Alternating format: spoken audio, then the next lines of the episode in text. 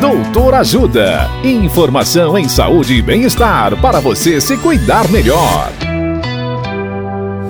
Nesta edição do Doutor Ajuda, vamos saber mais sobre diabetes e o olho. O médico oftalmologista Dr. Fabrício Witzel nos fala sobre retinopatia diabética. Olá, ouvintes.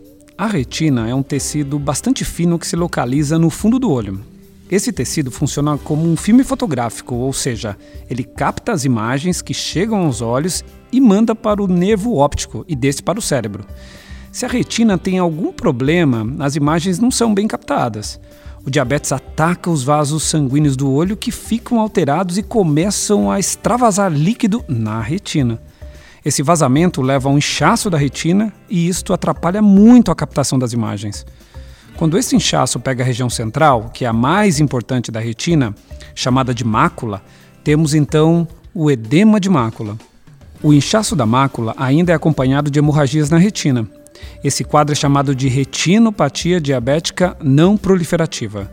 O edema de mácula deforma as imagens e o paciente precisa de tratamento imediato para tentar diminuir as sequelas visuais.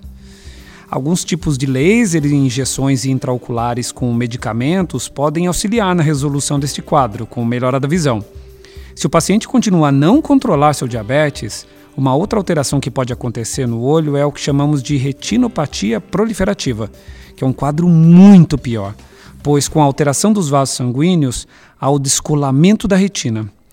Este é um cenário absolutamente catastrófico para a visão do paciente. E em muitos casos não temos muitas alternativas para solucionar o problema, além de grandes cirurgias.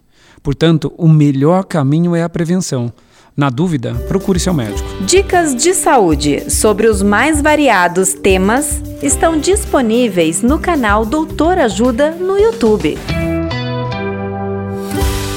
Assista agora mesmo os conteúdos do Doutor Ajuda acessando www.ajudasaude.com.br ou baixe o aplicativo Ajuda Saúde. Doutor Ajuda Informações confiáveis em saúde e bem-estar para você se cuidar melhor.